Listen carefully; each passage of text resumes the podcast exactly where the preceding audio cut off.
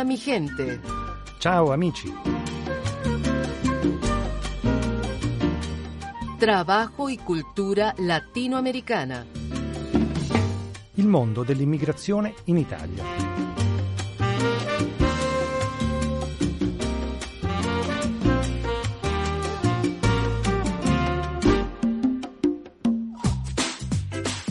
Hola mi gente, ciao amici, bentrovati a chi ci ascolta, a chi ci segue da Italia e da altre parti del mondo. Sono Marisol Flores, vi saluto dagli studi di Radio Vaticana. Oggi, come ogni settimana, abbiamo il piacere di presentarvi il programma di educazione finanziaria. Con noi il nostro esperto, il dottor Luciano Marini. Bentrovato Luciano. Ben trovata Marisol e ovviamente un saluto a tutti coloro che in questo momento si trovano in ascolto sulle frequenze di Radio Vaticana. Quindi iniziamo una nuova trasmissione, un nuovo argomento, sicuramente un argomento interessante perché ha a che fare con la circolazione eh, diciamo, dei mezzi di trasporto, quindi automobili, motorini, eccetera, e, e quindi diciamo, una situazione in cui eh, possiamo trovarci diciamo, tutti quanti coinvolti, cioè il caso dell'incidente automobilistico. Quindi buon ascolto a tutti quanti. State ascoltando lo spazio di educazione finanziaria della Radio Vaticana, programma Hola mi gente, ciao amici.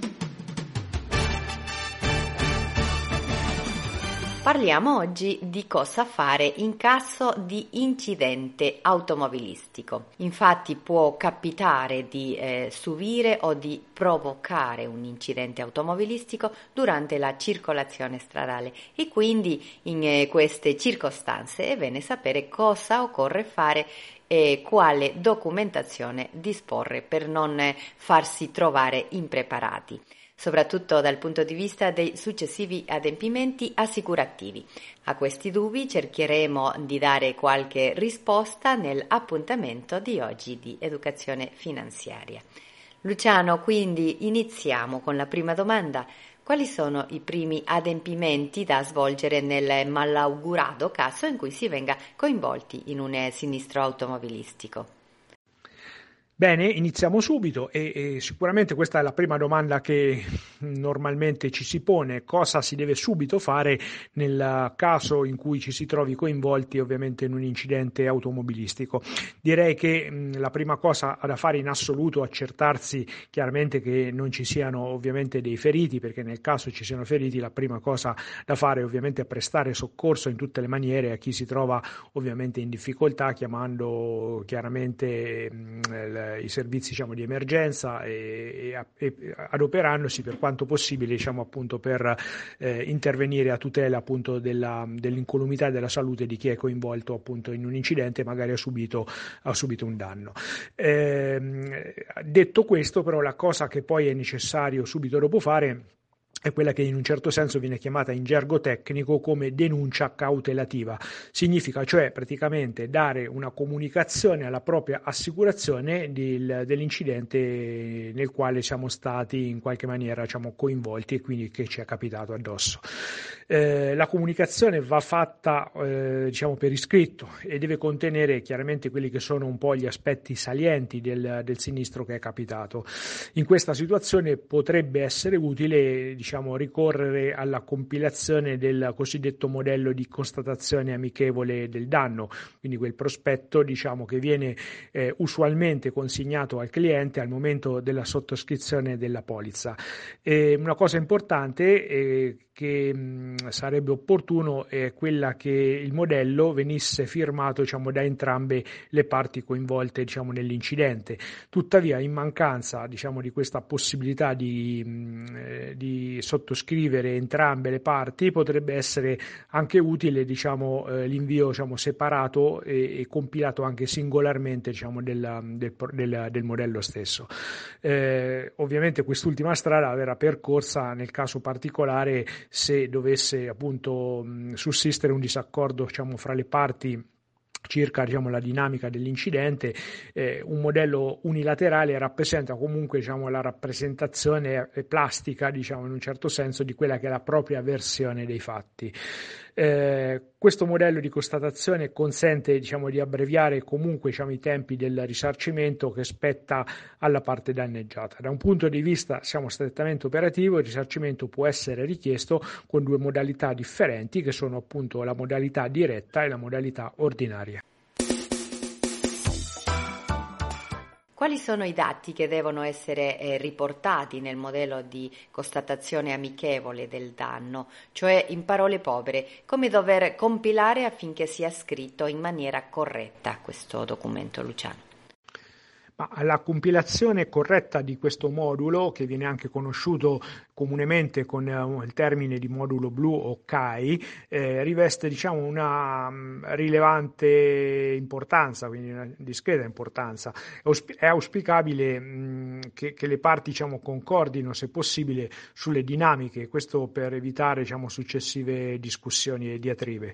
Il modulo di fatto diciamo, si compone di due sezioni separate, dove vanno inseriti diciamo, i dati descrittivi dei due veicoli che sono coinvolti nell'incidente. Fra questi dati ovviamente ci sarà anche import- molto importante il numero di polizza, il nome della compagnia con la quale è stata sottoscritta l'assicurazione oltre ovviamente diciamo, quelli che sono i dati diciamo, anagrafici del, dei, dei, due conducenti.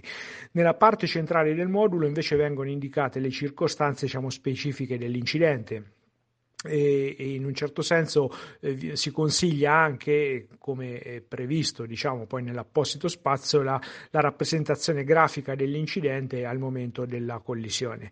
Fra gli altri dati che eventualmente possono essere indicati troviamo ovviamente eh, i dati del, del luogo e della data del sinistro, eh, i danni che sono stati diciamo, riportati, almeno quelli diciamo, evidenti, il, la presenza diciamo, di eventuali feriti ed eventualmente diciamo, la presenza di, di, testimoni che possono essere poi chiamati appunto per confermare o meno diciamo, determinate circostanze.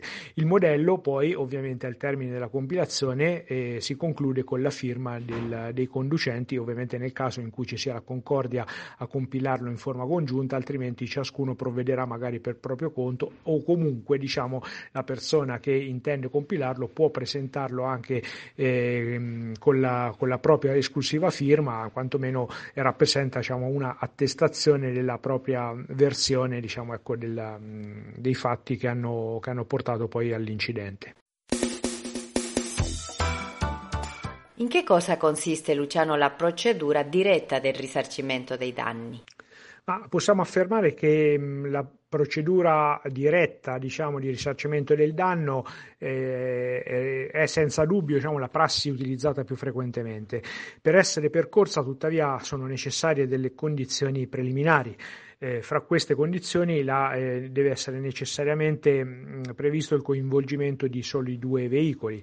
E entrambi questi veicoli, tra l'altro, devono essere assicurati in Italia e immatricolati pratic- praticamente nel, nel nostro paese. Un'altra condizione è che non ci deve essere una responsabilità diciamo, totalmente a proprio carico, eventualmente ci può essere una compartecipazione nella, nella responsabilità.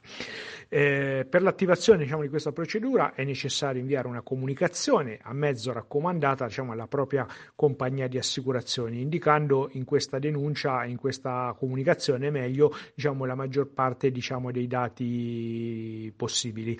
Eh, fra questi ovviamente oltre alle proprie generalità abbiamo eh, già detto praticamente è necessario indicare la descrizione dell'incidente, l'intervento diciamo, eventuale delle forze di polizia se sono state chiamate, eh, la presenza di eventuali testimoni, le lesioni fisiche che sono state riscontrate, purché lievi, eh, appunto, e, e l'ubicazione diciamo, del veicolo, questo per effettuare le opportune verifiche da parte diciamo, del perito. In che cosa invece si differenzia la procedura ordinaria rispetto a quella diretta di cui abbiamo appena parlato, Luciano? Per quanto riguarda diciamo, la, la, procedura ordinaria, possiamo andare in un certo senso per esclusione, quindi si utilizza la procedura ordinaria in tutti i casi in cui praticamente non è esperibile diciamo, la procedura diretta di cui abbiamo appunto parlato poco fa. Eh, quindi eh, significa questo praticamente poter utilizzare la procedura ordinaria ogni qualvolta sono eh, coinvolti diciamo, più di due veicoli oppure per esempio ci sono state delle lesioni, questa volta diciamo, non lievi nei confronti del, del conducente, oppure eh, sono state per esempio prodotte delle lesioni nei confronti di terzi, quali per esempio potrebbero essere i passanti. Eh, se eh, una diciamo, delle due vetture, tra l'altro, è, imma- è immatricolata all'estero, è necessario utilizzare ovviamente necessariamente questa procedura perché abbiamo detto che eh, la procedura semplificata, quella diretta, è utilizzabile solamente nel caso che i veicoli siano assicurati e immatricolati nel nostro paese. Eh, in questi casi, diciamo, eh, cioè nel caso in cui praticamente poi bisogna eh, fare la procedura appunto eh, ordinaria, sarà necessario eh, che la richiesta di risarcimento venga inviata direttamente alla compagnia del veicolo che è responsabile dell'incidente. Come si determina il valore del risarcimento che viene calcolato dalla compagnia assicurativa, Luciano? Per poter quantificare i danni materiali subiti dal veicolo incidentato, l'assicurazione usualmente tiene conto di tutti quelli che sono gli oneri sia diretti che indiretti che sono eh, necessari per effettuare la riparazione. Eh, l'entità del danno viene calcolata a seguito diciamo, dell'intervento del perito che esamina in un certo senso il mezzo sinistrato e poi arriva alla quantificazione diciamo, del danno che si è prodotto. Eh, attenzione però all'eventualità eh, che le spese di riparazione fossero superiori al valore del veicolo. In questo caso è molto probabile che l'offerta del risarcimento non superi quella del valore commerciale del veicolo al momento appunto del, del sinistro. Se parliamo invece di danni fisici, il discorso ovviamente diventa molto più complicato, bisogna, bisognerà tener conto diciamo, delle lesioni subite, il cosiddetto appunto danno biologico, eh, e che viene in un certo senso anche rapportato a quella che è l'età diciamo, della, della persona che è stata ferita.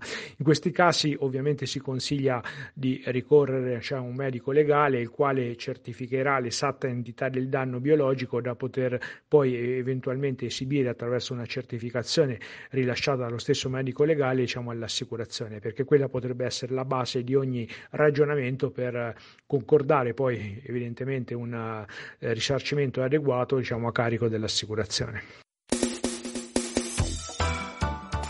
State ascoltando lo spazio di educazione finanziaria della Radio Vaticana, programma Hola mi gente, ciao amici. Luciano, cosa può accadere agli interessati successivamente all'inoltro alle compagnie di assicurazione della denuncia e della constatazione amichevole del danno? Ma la procedura ehm, ovviamente è, è prevista eh, dalla legge, quindi eh, diciamo ecco, successivamente all'invio della, della, segnalazione del danno e dell'incidente, diciamo, in questo caso eh, vengono adempiute diciamo, delle verifiche e, e solo al termine diciamo, di queste verifiche viene formulata sostanzialmente un'offerta di risarcimento. Il termine che è fissato per legge è di 60 giorni che possono salire però a 90, a 90 giorni nel caso ci siano anche danni alle persone, oltre ovviamente danni materiali ai mezzi coinvolti coinvolti. Nel caso sia stato compilato il modulo blu da entrambi i soggetti, quindi ci sia eh, la sottoscrizione diciamo, di, di, di, tutti e due i conducenti, il termine diciamo, si dimezza e questo nell'eventualità che siano presenti però solamente danni ai mezzi diciamo, o comunque diciamo, alle cose. I 90 giorni per i danni alle persone decorrono comunque diciamo, dalla data di presentazione del certificato medico con il quale si attesta l'avvenuta guarigione oppure nel caso che non è possibile possibile guarire perché poi diciamo, la lesione provoca danni permanenti e dalla, dalla data in cui questo certificato eh, in un certo senso eh, certifica la stabilizzazione diciamo, dei postumi che sono conseguenti diciamo, all'incidente eh, subito. Ovviamente nelle more diciamo, la compagnia può chiedere sempre una integrazione diciamo, della documentazione prodotta se questo ovviamente viene ritenuto necessario. Se l'offerta poi viene accettata, il risarcimento a luogo diciamo, entro una durata massima, diciamo, un lasso di tempo massimo di 15 giorni. È importante sapere che per i danni entro i 15.000 euro di valore, nel caso di controversia sulle responsabilità, è possibile comunque attivare una procedura semplificata, cosiddetta procedura di conciliazione diciamo, paritetica, al fine di poter eh, conseguire e ottenere praticamente una, un accordo diciamo, eh, fra le parti e quindi definire e chiudere sostanzialmente appunto la vicenda dal punto di vista assicurativo. Che succede Luciano nel caso in cui il danneggiato dovesse rifiutare la proposta di indennizzo eh, formulata dalla compagnia di assicurazione? Ma eh, diciamo ecco, nella, nel caso che la proposta fatta dall'assicurazione eh, viene accettata, la, di fatto diciamo, abbiamo detto che la procedura di fatto si conclude perché poi l'assicurazione procederà eh, ad effettuare il pagamento o la riparazione, praticamente quindi tutto l'iter si, si estingue. Diversamente diciamo, la proposta potrebbe essere accettata con una clausola di riserva. Quindi cosa significa questo? Significa in soldoni che ehm, l'eventuale risarcimento viene eh, in un certo senso incamerato, però a titolo diciamo, di acconto in attesa poi di arrivare diciamo, alla quantificazione maggiore praticamente del danno. Ma tuttavia in questi casi è necessario che ci sia eh, anche l'accordo diciamo, dell'assicurazione, perché se l'assicurazione non è disponibile si potrà avviare diciamo, per così dire una fase di, di negoziazione, una fase di conciliazione, eventualmente anche con il supporto e l'assistenza diciamo, di, delle associazioni dei consumatori, diversamente non rimane altro che a dire diciamo, l'autorità giudiziaria, quindi andare a processo e quindi eh, stabilire per via giudiziale quello che sarà il risarcimento definitivo del danno sofferto. Grazie Luciano, come sempre oggi abbiamo approfondito un altro tema così interessante che è questa opportunità riguardava il risarcimento legato agli incidenti automobilistici, una situazione in cui tutti noi possiamo incappare eh, quando siamo alla guida dei veicoli. È bene quindi conoscere quali sono i propri diritti ed i propri doveri per non eh, ritrovarsi a dover gestire situazioni spiacevoli e complicazioni burocratiche burocratiche. Ancora grazie al nostro esperto dottor Luciano Marini per questo interessantissimo argomento che ci ha portato oggi. Grazie a tutti voi amici che avete seguito la nostra trasmissione come sempre e a risentirci la prossima settimana con un altro programma di educazione finanziaria. Molto bene, molto bene Marisol, eh, ti ringrazio per uh, questo spazio diciamo, che ci concedi tutte le settimane nella tua rubrica eh, di educazione finanziaria e direi che non ci resta che salutarci e darci appuntamento alla settimana prossima con un ulteriore argomento. Quindi buona serata e buona giornata a tutti i nostri radioascoltatori.